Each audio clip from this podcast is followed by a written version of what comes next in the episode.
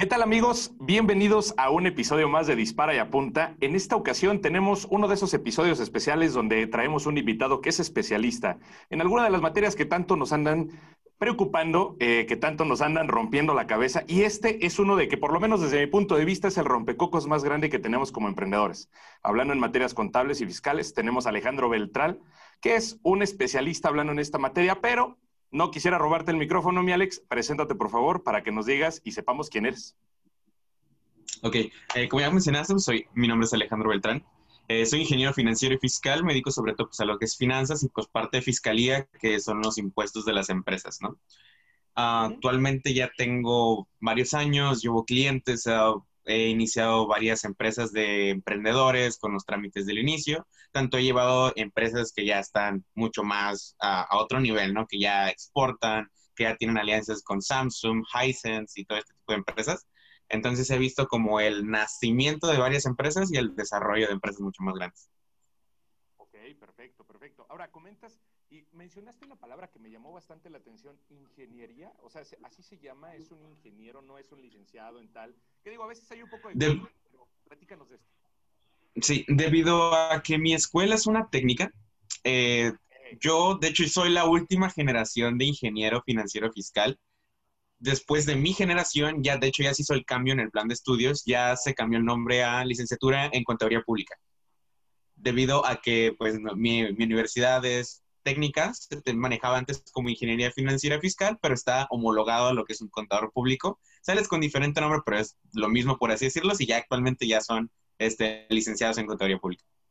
Ok, perfecto. O sea, básicamente es pura semántica, o sea, realmente no es como que algo que haya diferencia real. Así es.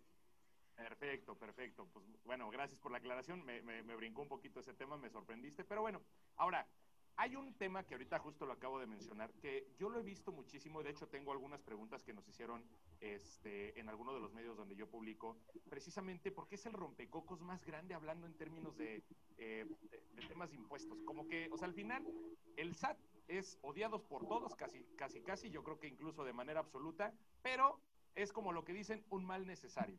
Ahora, hablando en este sentido, me gustaría que, digo, yo sé que es un tema extenso que literal nos aventaríamos semanas ininterrumpidas hablando del tema, pero bueno, ¿cómo podemos empezar? O sea, ¿cómo podemos de manera cristiana a todos los emprendedores y dueños de negocio empezar a explicar el ABC hablando en términos de, en términos de impuestos? Porque de entrada, para empezar, hay una diferencia entre el SAT, Hacienda, pero luego no lo entendemos, no sé qué sí declarar. O sea, ¿Cómo, dirías tú como experto que hablarnos el ABC para entenderlo de manera sencillita?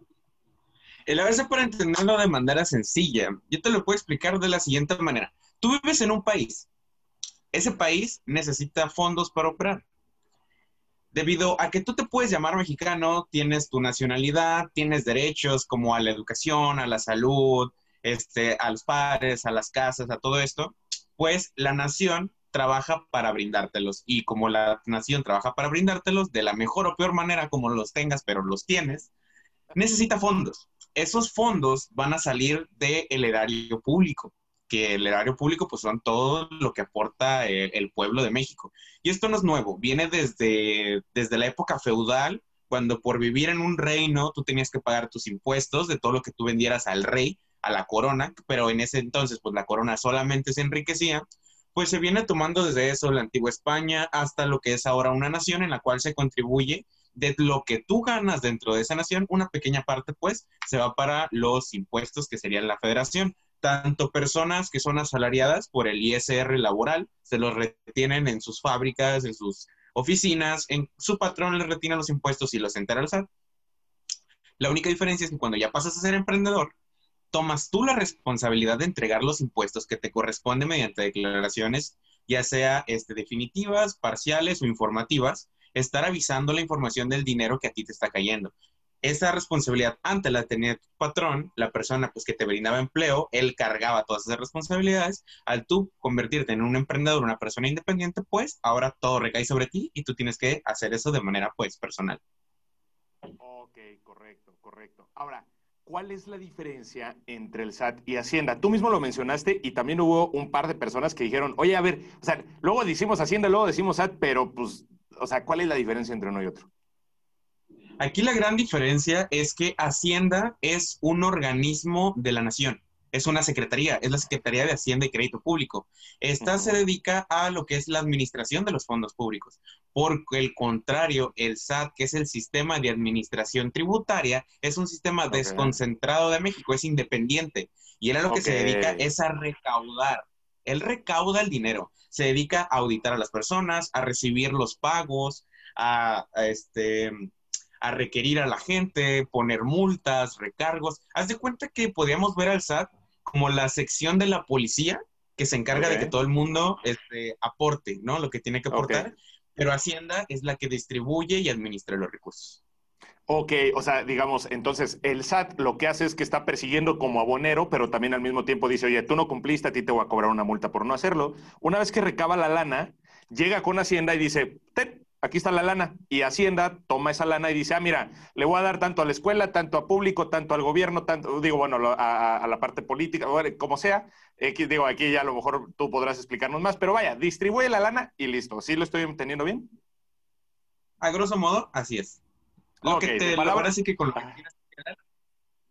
es eso. Ok, correcto. Digo, a veces, a veces yo soy, bueno, por lo menos mi forma de hacer las cosas es como lo más coloquial posible. Yo soy a veces demasiado burdo en explicar y entender las cosas, pero bueno, digo, ya está tu explicación y la mía, ya de los escuchas, pues bueno, se podrá quedar con una de las dos o una fusión ahí en medio de las dos cosas. Ahora, te quiero, te quiero hacer una pregunta.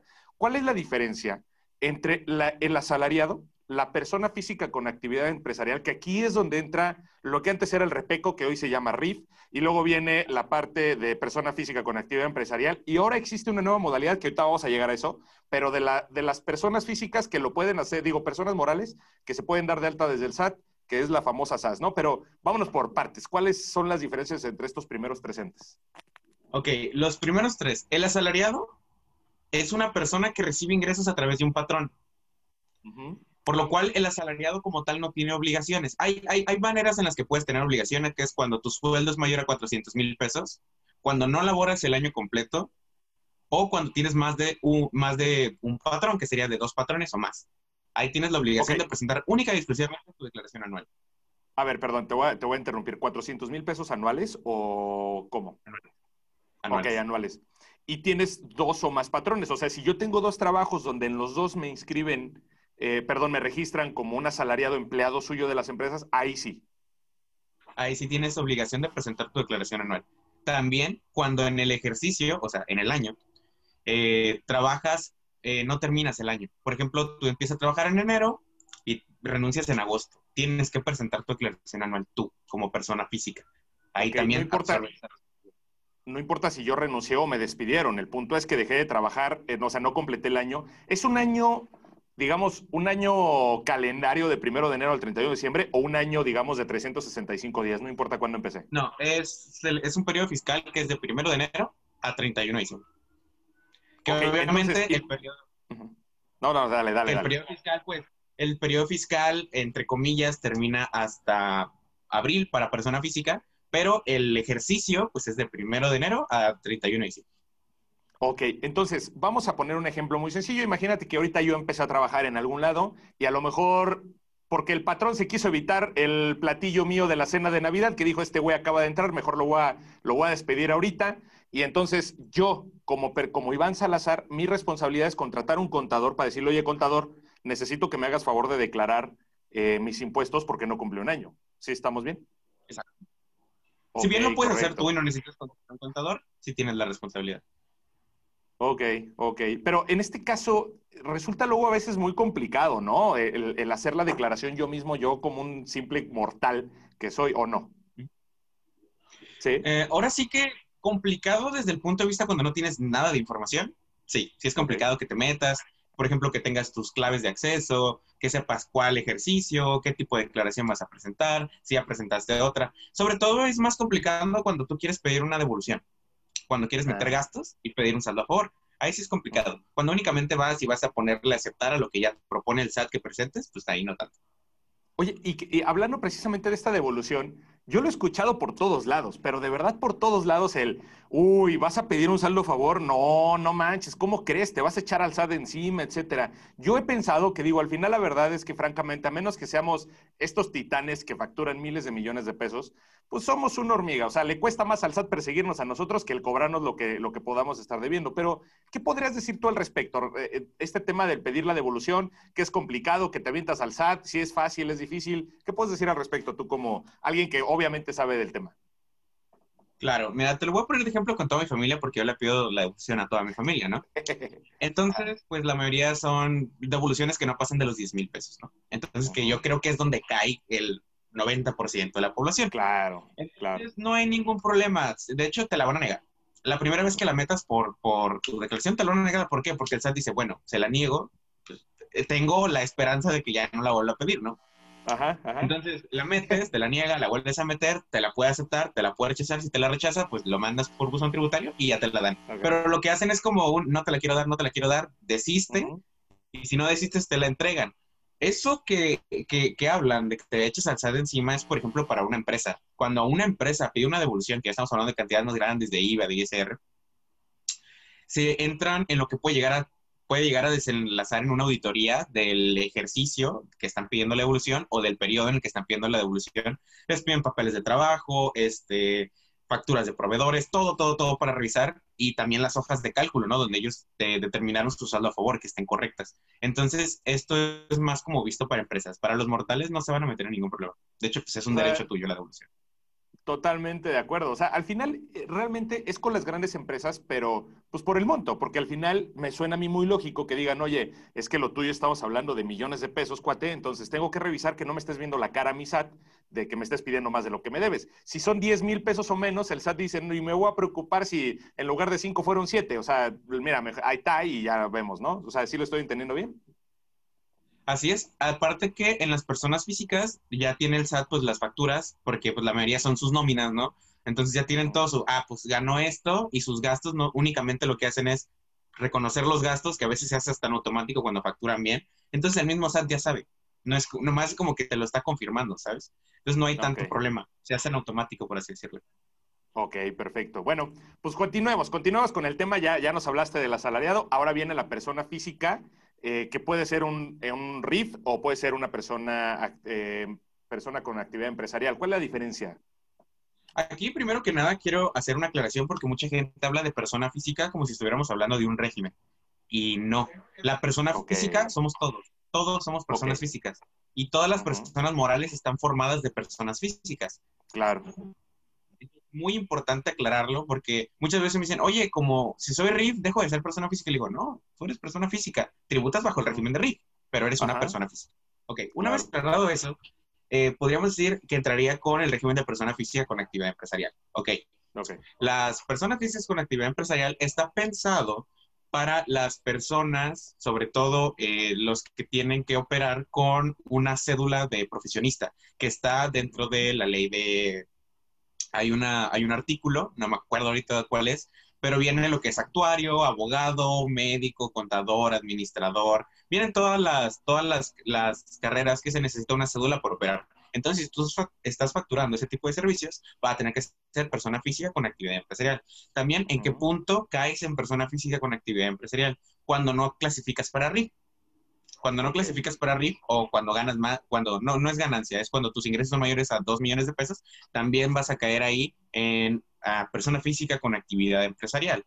Porque pues es básicamente todas las personas físicas que realizan este, actividades. Los otros regímenes que existen son los que están para actividades en específico, como los que ganan menos de 2 millones, que sería RIF, los de arrendamiento, tienen su propio régimen de arrendamiento, también están eh, los asalariados que tienen el régimen de asalariados, y pues es básicamente todo lo que no entra en lo demás, persona física con actividad empresarial.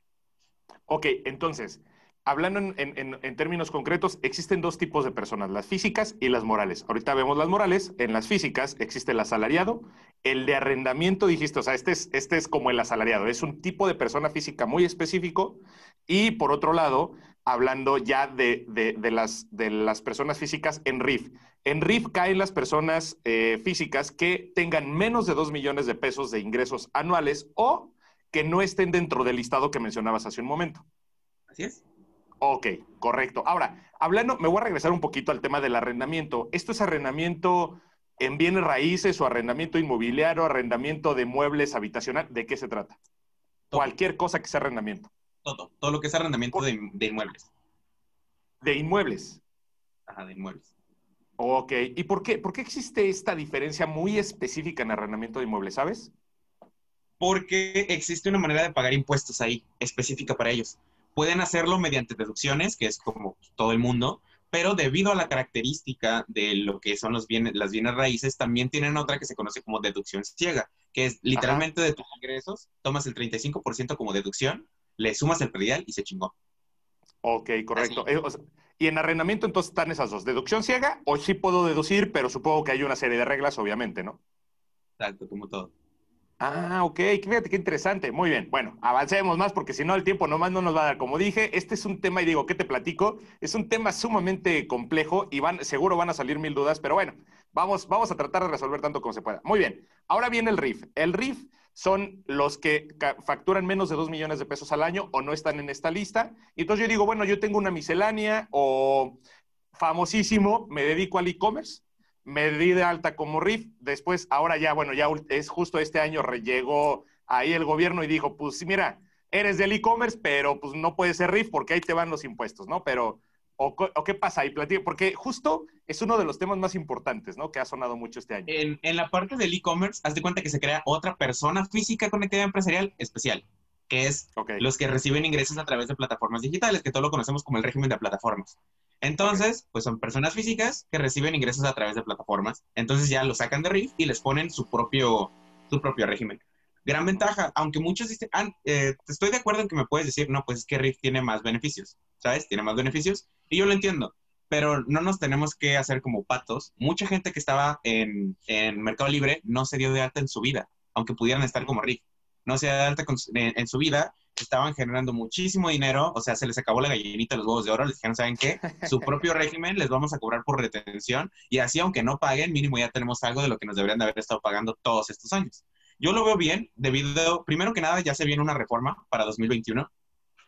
Van a quedar las tasas de impuestos en 2.4, 2.8 y 5%, respectivamente para Uber, para Mercado Libre y para Airbnb. Entonces son unas tasas que dices, oye, o sea, 2.4% de ISR persona, persona moral paga el 30. Sí, eh, claro. personas físicas llegan a pagar hasta el 35. O sea, Isa, picho portón, ¿no? O sea, está bien. Claro. Está toda mal, yo no le veo problema. Ahora, la gran mayoría de las personas que venden el Mercado Libre no nos vamos a hacer güeyes. Traen su mercancía de China, traen su mercancía de proveedores de quién sabe dónde y lo meten ni siquiera, lo meten sin agente aduanal. No tienen factura, no tienen pedimento, no pagaron el impuesto de esa mercancía. Y aparte todavía, en lugar de cobrarles el 16% de IVA, ojo que esto es para los que ganan menos de 300 mil pesos en Mercado Libre. Ok. En vez de cobrarles el 16% de IVA, el gobierno dice, ¿sabes qué? Me conformo con el 8, güey. Y, ese 8% tú ni siquiera me deberías estar pagando el 16% porque no tienes facturas que deducirte tu mercancía, porque la mercancía es ilegal. Entonces yo creo que si bien dijeron, no, pues ya nos partieron la madre con los impuestos, yo creo que se los dejaron bien, ¿sabes? O sea, yo lo veo desde mi punto de vista como que ya llevo otros, otros negocios que pagan más impuestos que ellos. Yo creo que si bien les pusieron impuestos que antes no tenían, pues, pero ya los deberían de haber pagado de todas maneras. se los dejaron perfecto, o sea, ni le muevan ni se quejen porque está bien.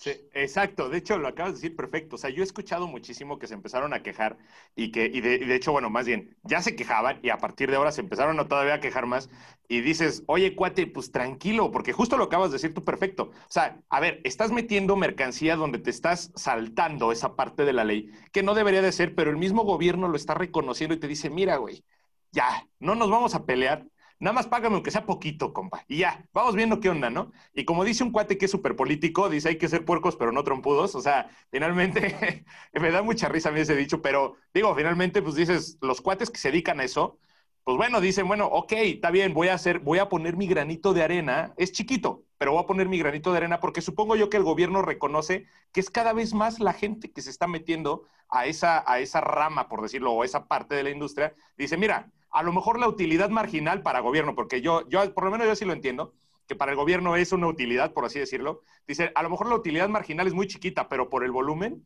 pues bueno, ya puedo generar un ingreso mucho más importante, ¿no? Ya de ahí a cómo lucen es diferente, pero en teoría es pues técnicamente correcto y está bien, porque así todos aportamos, ¿no? Claro, es, es obligación, está en el artículo 31, fracción cuarta de la Constitución. Estamos obligados todos. Aún así, vendamos un peso, de ese peso deberíamos de haber pagado impuestos. Ok, ahora avancemos a la persona física con actividad empresarial que no es RIF, no es arrendatario, no es asalariado. ¿Qué es eso? Ok, aquí podríamos decir que es el régimen más pesado, ¿sabes? ¿Por qué? Porque aquí ya se te vienen las obligaciones completas. Se te vienen todas las declaraciones, número uno, mensuales. Número dos, vas a tener que empezar a hacer deducción de inversiones. Para lo fiscalmente se conoce inversión al activo. El activo estamos hablando de carros, coches, casas, terrenos, todo esto. Eso se le conoce inversión eh, fiscalmente hablando. Porque ahorita pues tenemos que decir inversiones, o sea, de lo que meto en la bolsa. No, no, no. Eso no, eso no es inversión aquí en fiscal. Entonces, ahí ya tú tienes que deducir, eh, depreciar las inversiones. Por ejemplo, te compras un teléfono, vale 20 mil pesos. Si en RIF, por ejemplo, tú lo puedes deducir los, los 20 mil pesos en el periodo en que te los compraste, todo. O sea, se, te olvidas, ¿no? Y ya, punto, me lo gasté, lo pago y ya. No, como persona física con activo empresarial, te toca, te toca depreciar el, el, el activo. Eh, por ejemplo, para teléfonos, estamos hablando que ese equipo de cómputos es 33%. Okay. Estamos hablando que es a tres años. Tú ya, no lo de, tú ya no lo deduces en un mes todo de putazo. Lo dices a los tres años, que es todo lo que te dura el bien.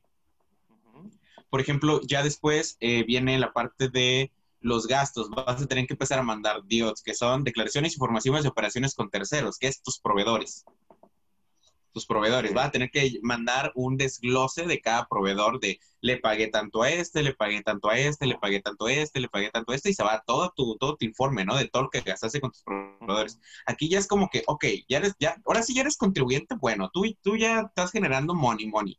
Tú ya, ya no, ya pasaste los dos millones de pesos, güey, ya no estás en RIF, ya tienes feria para pagarte un contador, ya tienes este, noción de lo que es comprar y vender cosas, de cómo tienes que facturar, cómo tienes que deducir las cosas, a ti ya te tocan las obligaciones completas. Podríamos decir que es el régimen ya por excelencia de las personas físicas, el régimen mayor.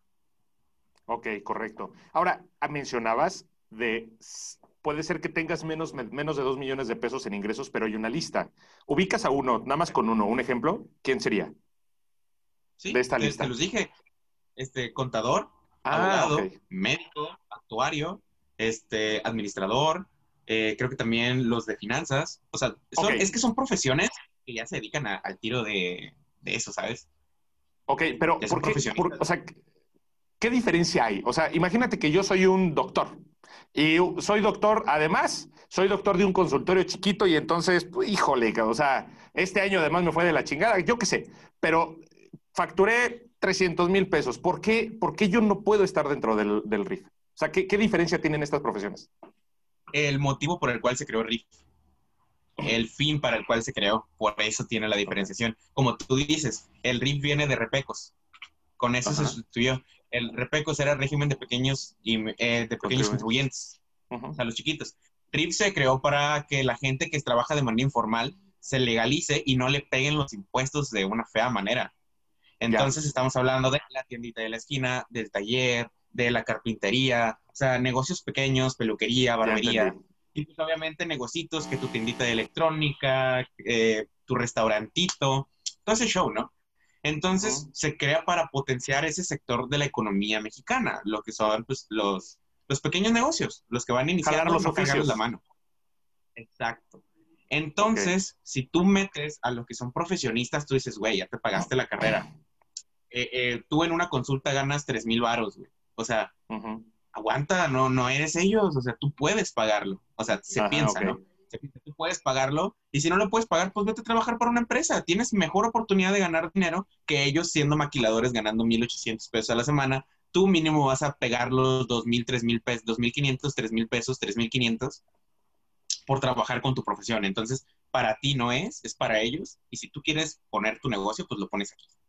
Ok, ya te entendí. Perfecto. Excelente. Ahora, imagínate que, pues bueno, ya soy una persona física que ya voy facturando o me junto con el famoso socio o yo qué sé, pero entonces dentro de mi cerebro yo como emprendedor digo, mira, hoy soy persona física, pero ya me traje a mi socio, yo creo que ya debo saltar a la persona moral.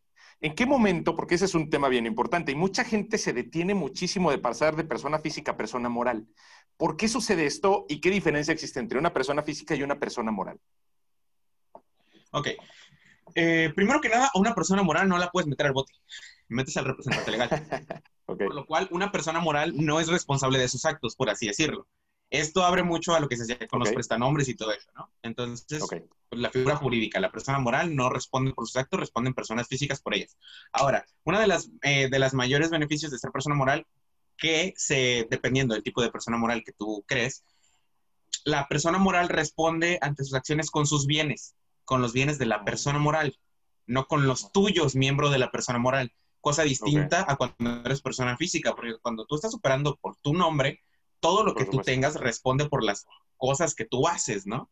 Entonces, cuando tú ya pones una persona moral, de hecho, si tú tienes este, un carro y quieres que lo use la persona moral, pues se lo tienes que aportar, ¿no? Y la persona moral te reconoce como que tú eres inversionista o que eres socio, te lo mete al capital y pues ya pasa a ser de la persona moral. Entonces, cualquier bronca, pues venden el carro, te incautan el carro, pero pues ahí topó, ¿no? En la persona moral. Ahora, ¿cuándo es recomendable pasar desde un punto de vista de estrategia fiscal? Cuando tengas de utilidad más de 3 millones de pesos al año. De utilidad, no de ingresos. Más de 3 millones de pesos al año. ¿Por qué? Porque hasta ese momento las personas físicas tienen un tabulador de impuesto, tienen una tabla, tienen varias tasas, que va desde el 1 punto y tantos por ciento, casi 2 por ciento, hasta el 35 por ciento de ISR. Entonces, venimos al hecho de que este, puede estar pagando 23, 24, 25, pero como persona moral, no importa lo que ganes, siempre vas a pagar el 30. Fijo, siempre, 30. Por lo cual, entonces tú ya tendrías que ver, oye, ¿cuánto estoy ganando? ¿Realmente voy a ver una mejoría o voy a, voy, voy a darme para atrás, ¿no? A mis ingresos por subir o bajar la, la tasa de impuestos. Eso desde el punto de vista de planeación fiscal. Ahora, el punto de vista desde que si te sirve ser una persona moral, sí, sí te sirve cuando. La mayoría de los negocios que se dedican a la importación, que tratan con aduanas, que tratan con agentes aduanales, hay una cierta como desprecio, digamos que hay un cierto racismo entre personas físicas y morales. Obviamente tú como agente aduanal, como este, empresa que se dedica a ser eh, importadora de bienes, vas a preferir trabajar con una persona moral porque dentro de ti dices, no, pues es una persona moral, ya está constituida. Ya está más grande. ¿no? Sí. Ajá. Aunque, aunque puede ser que sea una persona moral chiquita, ¿no? Pero ya es una persona moral, pues ya le das mejor atención. Lo he visto mucho con esos clientes que importan cosas. Ahora, dentro de las más cosas más importantes que tú tienes que pensar es, neta, necesito una persona moral. O sea, necesito ser una persona moral. Realmente me va a servir de algo. Claro. ¿Por qué? Porque si bien cuando yo te dije persona física con actividad empresarial, ya es el régimen completo de personas físicas, cuando tú seas persona moral, te estás aventando el doble de responsabilidad eh, fiscalmente hablando que una persona física. la tuya y la de la persona moral. Exacto primero que a ti de huevo te van a auditar, en algún momento te va a caer una auditoría, ya sea a tu segundo, tercero, cuarto año de operación, en algún momento te van a ir a hacer alguna... Es, casi pasa siempre, ¿sabes? Pasa casi siempre. Ahora, ya siendo persona moral, o sea, para tú tramitar cuentas en el banco, güey, pues van a estar súper checadas. Tiene que ir representante legal, tienes que hacer movimientos. Este, tienes que presentar, este, dependiendo la, la, la persona moral que tengas, los avisos tienes que estar presentando, pues ahora sí que todas las declaraciones, y todo eso ni se diga, van a estar atrás de ti como siempre porque ya eres persona moral. Este, no es lo mismo que pida una persona física una evolución de impuestos a que la pida una persona moral. ¿Entiendes? Sobre todo por la parte de México que se lleva mucho la, la parte de la simulación de operaciones, venta de facturas y todo eso, sí. tiene muy checadas a las personas morales de, nuevo, de nueva creación. ¿Por qué? O sea, Porque aparte, ajá, dime. Ah, Perdón, perdón la interrupción, o sea, pero fíjate que es una de las preguntas que me hicieron. O sea, sí es cierto eso, o sea, intencionalmente sí le prestan más atención a las personas morales que a las físicas. Sí. ok, correcto. Perdón, perdón, perdón que te interrumpía, pero es que justo es una pregunta que me estaban haciendo mucho. me la hicieron bastante.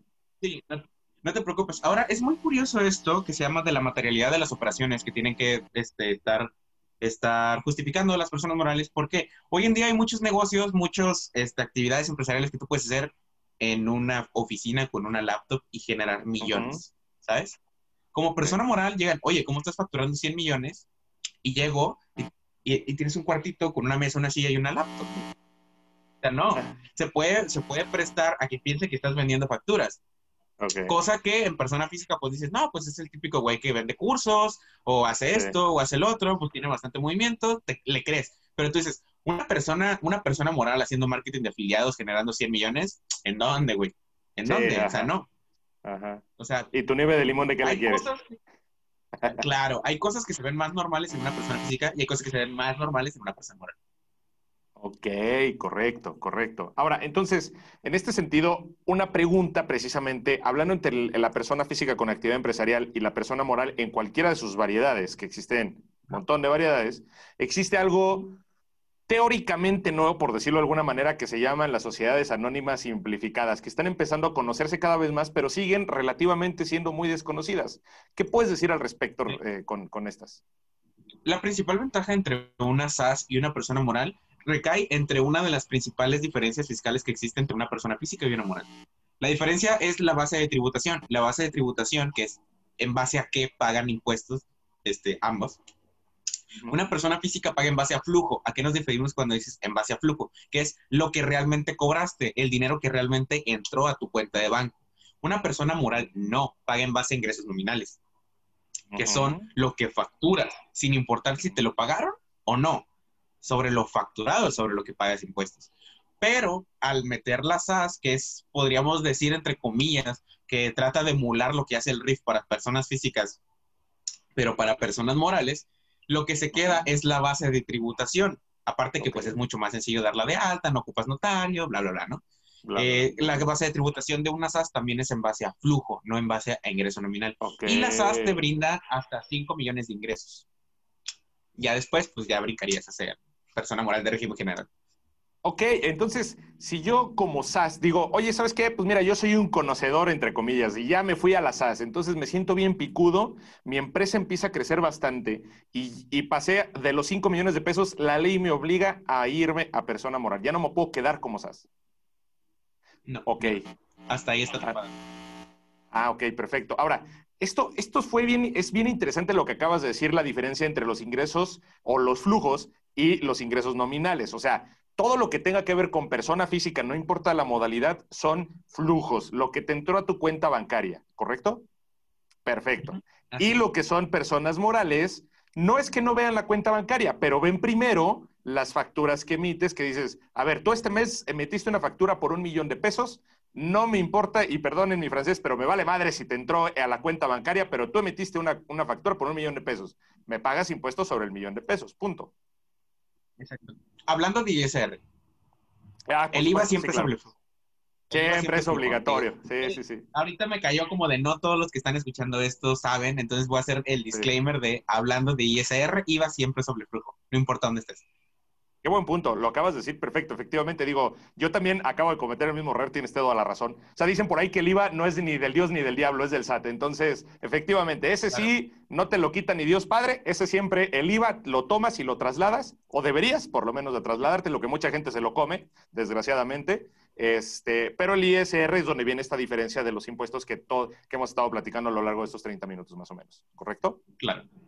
Ahora, dentro de las personas morales existen un montón pero muchísimas. Digo, ¿qué te las platico? ¿No? Las SAs de CB, que son las más famosas, las SSRL, las APIs, las, las sociedades anónimas, las asociaciones civiles, las ONG, bueno, y así me la puedo seguir media hora.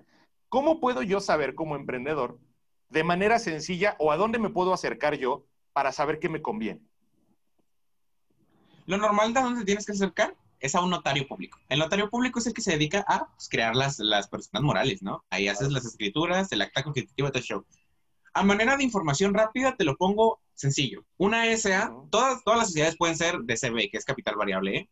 O sea, eso es para no tener que dar avisos cuando modifiques el capital de la, de la sociedad. Pero bueno, eh, una SA, que es una sociedad anónima, está pensada para el crecimiento, para recibir inversión. Está pensada para este, poder emitir eh, muchas acciones, poder tener muchos socios, que sea pues una, una sociedad exponencial, ¿no? Que crezca en materia de inversión. Una sociedad de responsabilidad limitada, que es una, SDR, una SDRL, está más pensada para tener un control sobre la, sobre la sociedad, sobre todo la responsabilidad limitada, que es lo que yo te decía, que quiere decir que, la que eh, todo topa hasta el monto de que tú aportas a la sociedad, no pasa nada más de ahí, ¿sabes? O sea, lo que yo le di a la sociedad, hasta ahí topa mi responsabilidad. Eso y también que tiene un control, si mal no recuerdo, de que tiene un límite de accionistas que puedes tener ahí y también de las responsabilidades que tienes más este, controladas. Un poquito más como la mayoría de los que tienen de esas son de los, eh, por ejemplo, eh, Calimax, creo que es SRL, este, de los que quieren tener control sobre su empresa y no quieren que en algún momento llegue alguien y les compre un chingo de acciones y pues ahora yo soy el dueño. Y te saco del negocio, sí. Así. Ajá. Ok. Así. Entonces, Correcto. Eh, después pasamos con una SAPI, por ejemplo, SAPI es la evolución de la SA. Si te fijas, es una sociedad anónima. Por eso te dije que la SA está pensada para crecer, porque podemos decir que hay como evoluciones de una SA. Una SAPI es una sociedad anónima promotora de inversión. Quiere decir, puede emitir deuda. Que aquí es donde tienen que constituirse todas, por ejemplo, las fintech. La gran mayoría de las fintech son SAPIs, porque necesitan ser una sociedad anónima, poder emitir acciones y aparte promotora de inversión para poder recibir dinero y estar moviéndolo en los mercados bursátiles. Posteriormente de la SAPI viene la SAP, que es la Sociedad Anónima Bursátil, que es como la siguiente evolución de la SAPI que aquí es una sociedad que ya tributa en bolsa de valores. Y no te puedes brincar. Tienes que ser SA, después API, después SAP, que es como las etapas, ¿no? Bueno, o sea, te podrías brincar, por así decirlo, pero tienes que... Haz de cuenta que en SA te piden unos requisitos para ser SAP. Ya los cumples, pum, puedes ser SAP. Y en SAPI, después te piden unos requisitos para ser SAP. Los cumples, ya, pum, puede ser SAP. Entonces, es como el caminito que van recorriendo las, las, empresas. Igual, obviamente, que si desde el inicio tu plan es tirar desde que comienzas, crear una SAP, una SAP, pues lo haces. Pero, por ejemplo, aquí tenemos a, José Cuervo, ¿no? O sea, cuando se creó fue una SA y tardó como 10 años para llegar a ser una SAP, que una sociedad anónima bursátil que pudiera recibir inversión de la bolsa de valores. Entonces, pues ahí es como se va haciendo. Y pues esas son las principales, creo, de las que me dijiste. Esta es como que la explicación a grosso modo para que sepas para sí, cada uno.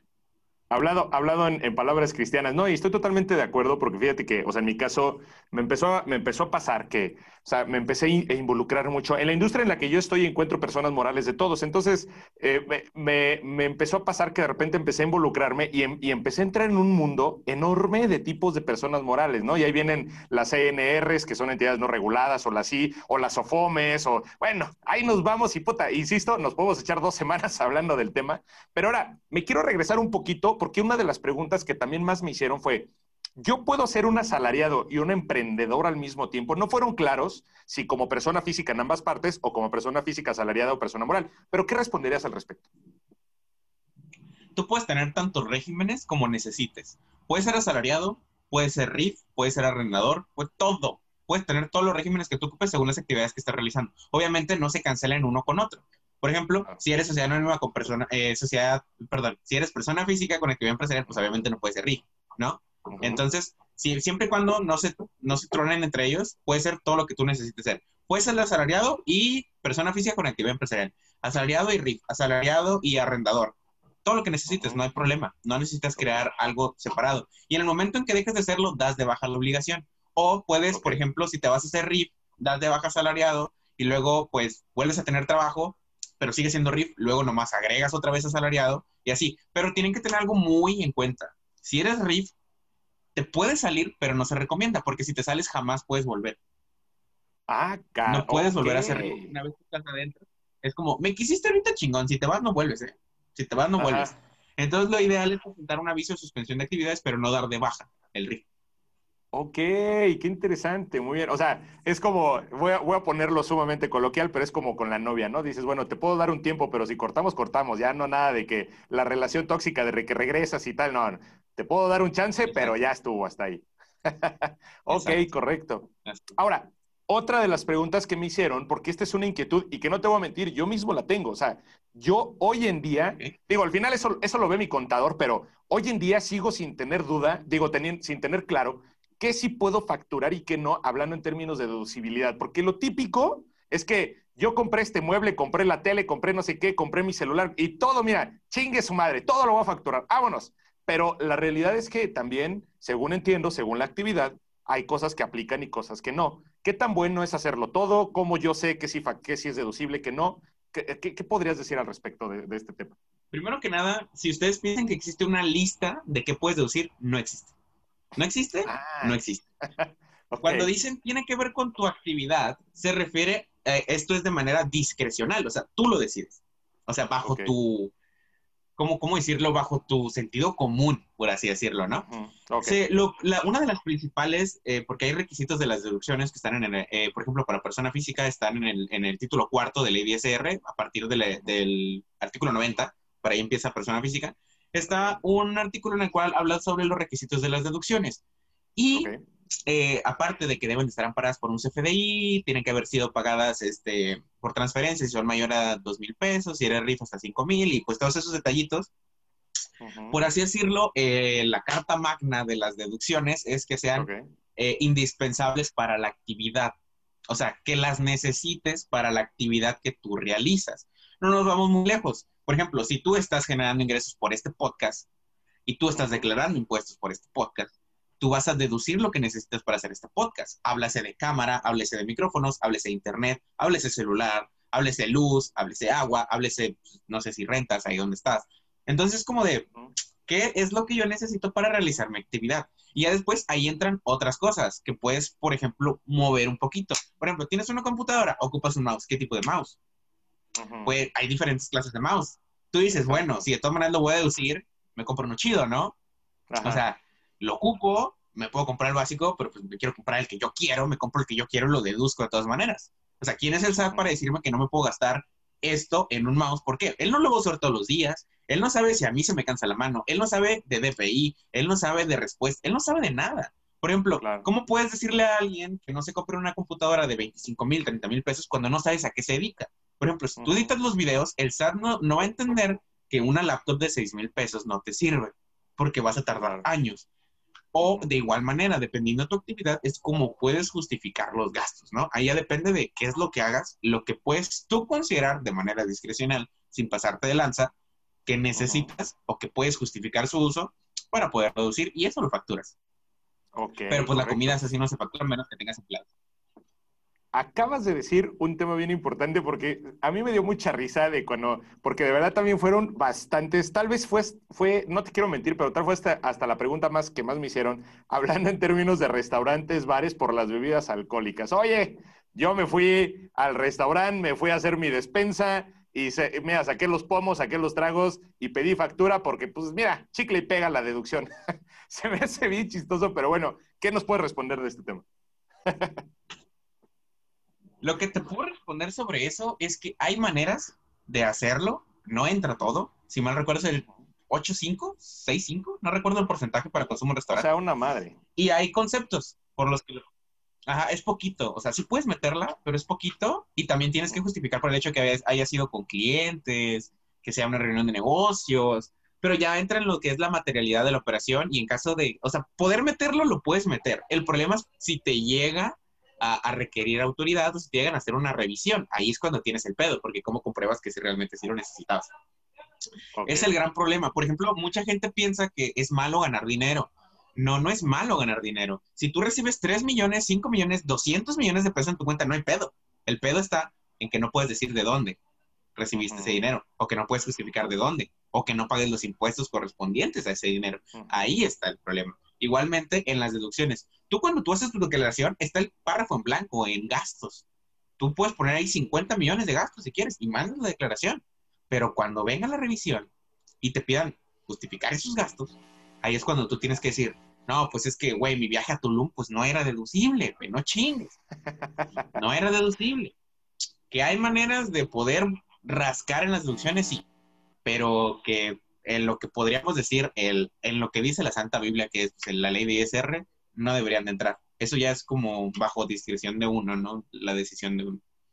Sí, me imagino, y me queda claro porque algo que también, o sea, yo entiendo perfecto es que también depende de la interpretación de la ley, porque al final el SAT, o, o, más bien la parte de impuestos, pues está regida por un marco jurídico y tienes que interpretar como toda ley se puede ser sujeta a interpretación. Pero mientras más quieras rascar los límites de la ley, más pones a parir chayotes al contador y además más razones le puedes dar al SAT o a, la, o Hacienda, como, como, la, como lo, mejor lo podemos entender, para que también lleguen y digan, oye, cuate, pues como que ya, ya, ya te andas pasando de lanza, o sea, te pasé una o dos, o al principio no me di cuenta, pero pues, güey, ya van un montón, ¿no? Entonces, también quiere, yo creo que, como justo lo dijiste, sentido común, o sea, yo puedo decir, oye, ¿sabes qué? Pues me estoy comprando una botella o me fui al bar o compré cobre cuando mi actividad tiene que ser la de un contador y para qué chingados compra cobre un contador. O sea, no, no hace lógica. Entonces, tan sencillo como eso, yo lo puedo decir, hazlo de la manera más lógica que tu cerebro lo diga y no vas a tener problema.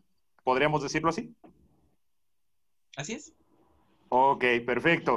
Alejandro, mira, ya se nos anda acabando el tiempo y de verdad no tienes una idea. Me preguntaron sobre actividades vulnerables, todo lo relacionado. Bueno, yo lo que yo interpreto o conozco, según yo, como actividades vulnerables, restaurantes, constructoras, inmobiliarias, muchos asesores inmobiliarios, porque digo, mi industria es de bienes raíces, entonces me preguntaron bastante de ese lado. Este, me preguntaron también sobre qué pasa si yo me puedo dar un salario a mí mismo con la persona moral, qué me pasa, qué pasa si yo quiero darme de alta a mí mismo. No, me preguntaron mil cosas, pero algo que yo te quiero, o sea, digamos como en este sentido, ¿Qué, cuáles dirías que serían los dos o tres principales errores que tú has visto que más comete la gente que no debería de cometer? ¿Y cuáles son los dos o tres puntos que nunca deben dejar de, perder de vista a las personas, hablando en términos, obviamente, contables y fiscales? Ok, número uno, facturar todo lo que tienen. Todo lo que gastan lo facturan.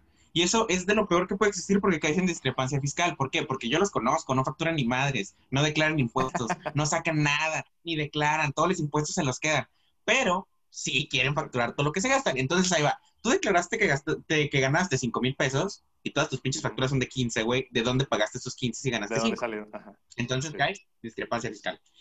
Ese es uno de los principales errores que existen. El siguiente, el hecho de pensar que existen cuentas de banco no fiscalizables o cuentas de banco no, no fiscables. Que luego dicen, eh, llegan y te dicen, no, es que esta es mi cuenta que uso para el negocio y esta es la personal, esta no, no es fiscable. Y yo de, a huevo que es fiscable, güey, todas son fiscables, son cuentas de banco. El banco tiene tu información y emite los estados de cuenta. Y los estados de cuentas actualmente se fungen como si fuera una factura. Y eso, el, el, el SAT tiene acceso a esa información. No porque tú digas que tienes varias cuentas significa que no tienes que declarar lo que salga en varias cuentas. Tienes que declarar todo.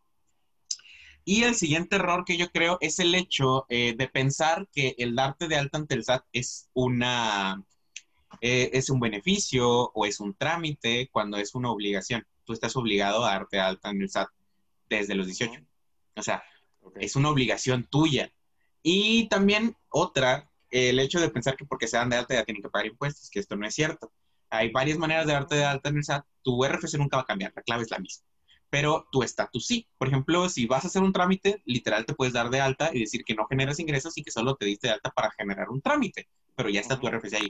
Ahora, cuando vas a trabajar en una empresa, te van a pedir tu RFC para poder darte de alta y poder pagar tus impuestos y poder pagarte a través de nómina. Entonces, esto es una obligación. Si cumples 18 años, güey, son de los, del tridente que tienes que tener. Una tarjeta de banco, tu RFC y un jale. Eso es lo que tienes que tener a tus 18 años. Esas tres cosas que tienes que tener. Y yo creo que ya la última que podríamos este, manejar, el hecho de siempre estar pensando en no pagar impuestos. La única manera en la que, entre comillas, no pagas impuestos, o es fácil no pagar impuestos, es no, pues no manejarlo en cuentas bancarias, manejarlo en efectivo. Pero luego me dicen, no, pero ¿y cómo compras cosas? Y le digo, bueno, pues que si quieres comprar carros, quieres comprar casas, tienes que pagar impuestos para que el dinero pues, sea legal. Me dicen, no, pero es que no quiero pagar, pero pues manejan en efectivo. Pero quiero comprar cosas. Bueno, pues decirte qué quieres hacer. ¿Quieres tener un patrimonio? Tienes que estar legal. ¿Quieres tener este, créditos de banco? Tienes que estar legal. ¿Quieres poder este, pedir créditos, pedir financiamiento? Tienes que estar legal, si no nadie te va a dar nada. Si quieres estar en la, ilegal, en la ilegalidad, pues vas a vivir de manera ilegal, entonces va a tener que estar a expensas de lo que te diga el gobierno o de lo que te requieran. Lo que dice, ¿no? La tranquilidad debajo de la legalidad. Ok, correcto, perfecto. Ahora, por otro lado, eh, esta pregunta no sé qué tan difícil, fácil o difícil, desde mi punto de vista creo que sería una pregunta complicada, pero ¿cómo, yo como emprendedor, cómo puedo autocultivarme en este sentido? De decir, ¿dónde puedo encontrar información para cultivarme contablemente para que no me vean la cara de güey? Sobre todo un contador que yo pueda contratar que no me vea, que no me vea la cara de güey, ¿dónde puedo estarme educando para tener conocimientos al respecto? Mira, eh, si te puedo hacer una diferenciación entre contadores buenos y malos, yo diría que existen dos tipos de contadores. El tipo de contador, tú llegas y te dice, ok, van a ser dos mil varos, yo presento tus obligaciones y ya nunca volviste a saber de él. Tú le pagas y te manda tu declaración y ya. Eso es todo. Eso es todo lo que tu relación con el contador. Y existe el otro contador, el que sí te dice, el que te platica las cosas, el que te dice, vamos a hacer esto por esto, por esto y por esto, vamos a tomar esta decisión por esto, por esto, por esto. Nuestra estrategia, ¿qué te parece? ¿La hacemos o no la hacemos? La responsabilidad va a caer sobre ti. O podemos hacer esto, esto, no, no hagas esto porque te puede pasar esto. El contador que te explica es el contador que es bueno. El contador que simplemente este, hace tu trabajo, hace, hace tu responsabilidad y te lo manda y te cobra, es egoísta porque piensa que si te dice, lo vas a dejar piensa que su trabajo vale tan poco que lo único que vale es lo que él sabe, que cualquier persona lo podría saber si agarra la ley y lo lee. Entonces es como, yo me iría más por alguien que te dé la confianza y sobre todo que te esté explicando lo que está haciendo por ti. Porque al final de cuentas, ¿tú cómo sabes que la declaración está bien si nunca te explicó nada y no tienes nada como corroborar? O sea, bien podría estar presentando lo que él quiere y no tienes este, cómo saberlo. Tendrías que contratar a otro contador para que audite a ese contador, porque tú no vas a poder. Si bien puedes llegar a tener el conocimiento para entender de lo que están hablando, eh, a términos generales y pues a manera de sonar generalista, dudo que lleguen a tener suficiente conocimiento como para poder revisar el trabajo del contador que contrataron. Si tienes el conocimiento para hacer eso, pues mejorando tú, ¿no? En vez de contratar a un contador. Aunque hay contadores que contratan contadores para llevar su contabilidad, pero bueno, eso ya es otro caso. Yo creo que sería eso, quedarte con el que te, quedarte con el que te dé todo el valor. De hecho, medio tocaste uno, uno de, los, de las siguientes, eh, de la última pregunta que tenía para ti, eh, mi querido Alex, es, ¿qué puedo, o sea, ah, yo he escuchado incluso varias veces de personas que dicen, ¿cómo? Según yo, mi contador llevo meses o años pagándole su mensualidad y mi contador me dice que la declaración está hecha, pero se me fue mi contador y de repente me llegó una notificación del SAT que dice que no es cierto, que tengo tanto tiempo sin hacer las declaraciones, o peor aún, que están mal hechas. ¿Qué le puedo pedir yo a mi contador mínimo para tener a la mano algo que yo pueda decir, bueno, por lo menos ya con esto, o sea, ya con esto digo, pues sí declaro impuestos, ¿no? O sea, sí está haciendo la chamba el contador. Bien o mal, quién sabe, pero sí le está haciendo, aunque sea. Ok, exactamente es lo que te voy a decir. No existe nada, nada, nada, nada, nada que te pueda dar un contador que diga que lo hizo bien. No existe, hasta que no haya un requerimiento. Pero sí existe algo de que te puede decir que lo hizo, que es una constancia, es este, una, pero es una opinión es una opinión de cumplimiento en la cual tiene que salir o positiva o negativa. Si sale positiva es que todas las obligaciones que tienes han sido presentadas hasta la fecha de la consulta. Si sale negativa, abajo sale toda todo lo que debes. Si tú pides una opinión de cumplimiento, abajo te va a decir todo lo que no han presentado y te va a salir negativa. Es decir, debes esta declaración, debes esta declaración, debes de este año, debes de este año, debes de este mes, debes de todo, te va a salir ahí. Entonces, esa es la que tienes que estar pidiendo mes con mes para garantizar que se hayan este, cubierto tus, tus obligaciones. Y te recomiendo pedirle el día 5 de cada mes porque existe una declaración que es la DIOT que se presenta el día 31. Entonces se va a actualizar hasta, hasta unos días después si la presentó o no la presentó y va a salir este, positiva o negativa ya bien la, opinión. Eso es lo único que puedes pedirle a tu contador digamos, por decirlo alguna, sí es el único comprobante o entregable que puede dar el contador, nada más para que sepas que hizo la chamba. Bien o mal, eso ya se sabrá si le pides la opinión, la opinión a otro contador o si en algún momento el SAT te cae. O sea, no hay forma de hacerlo, como bien, como bien lo dijiste. Exacto. Eso y pues las líneas de captura, ¿no? Las, declaraciones de mes con mes. Pero luego pasa que las presentan y las quitan o así, ¿no? Entonces, o presentan una complementaria y después era diferente. Entonces, como tal, pues tendrías que estar revisando o tú, obviamente tener tus claves de acceso y tú mismo estar checando lo que se ha presentado, o pedir un okay, que a, manera fácil, pues es lo, lo, más normal que podrías pedir. Cada mes, o pues preséntame las declaraciones, ándame los archivos de las declaraciones que mandaste, y así puedes ver tú cómo, cómo se hizo cada cosa, y también pedir la opinión de cumplimiento, que al menos es lo que yo mando a, mis clientes. Le mando eh, la línea de captura, el desglose de la declaración y la opinión de cumplimiento mes con mes. Ok, perfecto, perfecto. Y mira, ahorita acabas de, hacer un, comentario que ya con eso es lo que quería cerrar. Que bueno, hubo un punto que, que, no mencioné al principio.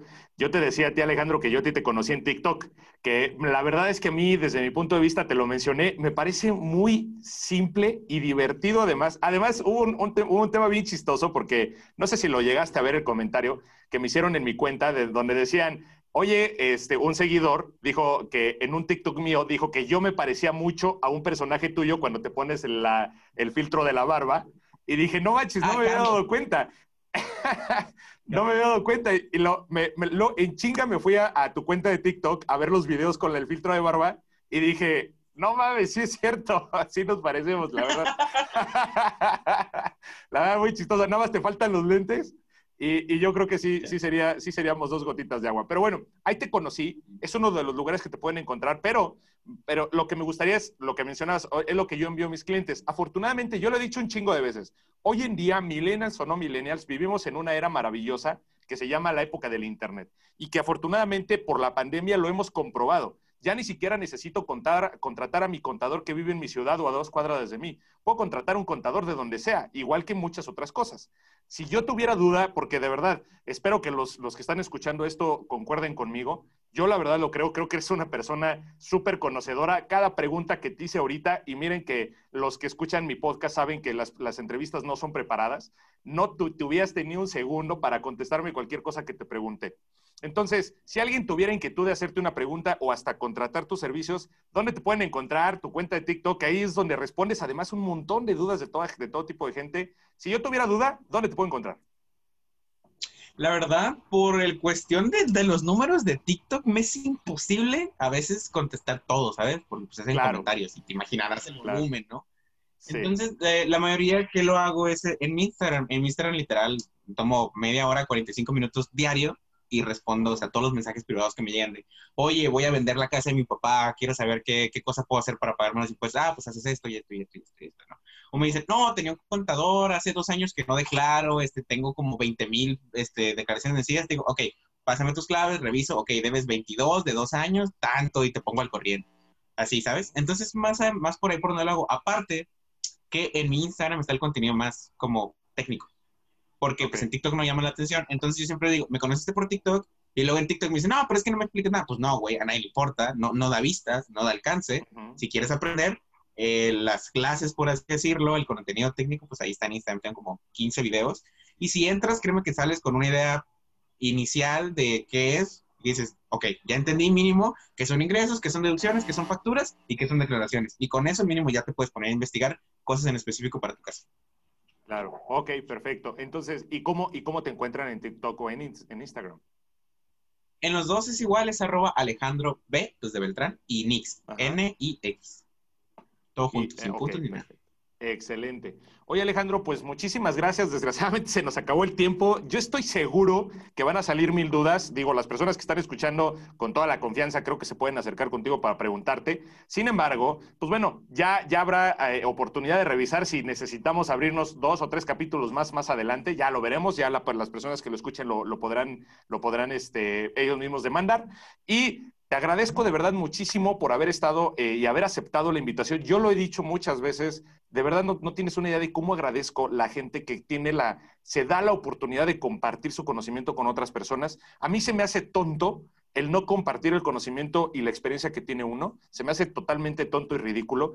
El tener personas que puedan compartir su conocimiento, sus habilidades para otros y que puedan tomarlas es maravilloso, cosa que de verdad te lo agradezco muchísimo. Este, y no sé si tuvieras algún otro comentario que agregar antes de terminar este episodio. Bueno, una cosa que les tengo que decir es, no sé si, ¿has conocido el síndrome del ladrón? El sin, a ver, Que según tú todos te están viendo, pero nadie te está viendo. Ajá, eh, se conoce el síndrome del ladrón a alguien que cuando hace una, una cosa mala, piensa que todo el mundo lo va a estar viendo, ¿sabes? Piensa que todo el mundo lo está viendo, que sabe lo que hizo y que lo van a meter a la casa. Pasa lo mismo con el SAT. Mucha gente a mí llega y me pregunta, oye, recibí 5 mil pesos, me los transfirieron o me los prestó mi hermano, ¿me van a requerir? ¿Tengo que pagar impuestos? No. O sea, yo sé que las leyes marcan el hecho de que, por ejemplo, depósitos mayores a 15 mil, eh, a 5 mil pesos eran fiscalizables, depósitos en efectivos acumulativos mayores a 15 mil pesos eh, a tu cuenta van a ser fiscalizables. No van a llegar y te van a fiscalizar porque te depositó 5 mil pesos la señora de la esquina. No van a llegar y te van a requerir porque tu hermano te prestó 2,500. No van a llegar y te van a requerir porque, te dieron lo de la tanda. O sea, se, ponte tú también en un punto en el que imagínate si el SAT tuviera que requerir a todas esas personas, no podría, no da la fuerza. Créeme que prefieren ir a revisar a Samsung, a revisar a Toyota, a revisar a Hyundai, uh, que irte a revisar a ti, o sea. Hay que tener como un poquito de discreción también en eso y no tener el miedo de que, uy, el SAT va a estar detrás de mí. O sea, puedes también, puedes operar tranquilamente desde lo informal. Si manejas poquito dinero, 20, 30, 40 mil pesos al mes de tu negocito, pues no te preocupes, no es como que vayan a ir, te vayan a cerrar todo. Hay que tener ese, ese esa, esa pequeña confianza, ¿no? ¿no? No, no tengan todo miedo de que, pues, el SAT va a llegar y me va a quitar todo. Uy, ya tengo que pagar el SAT. Como si fuera el coco, ¿no? Cuando nuestros mamás nos espantan, ahí viene el coco, el SAD es el equivalente al coco, básicamente. efectivamente. Ok, bueno, pues Alex, muchísimas gracias una vez más, de verdad te lo agradezco infinitamente. Y pues bueno, mis queridos amigos de Dispara y Apunta, nos estamos escuchando en un próximo episodio. Por favor, visiten su cuenta de Alejandro, también la mía, para poder extender todas las dudas que tengan y pues ya veremos si agendamos un siguiente episodio resolviendo otras dudas mucho más puntuales. Muchas gracias y nos estamos escuchando el próximo episodio. Hasta luego.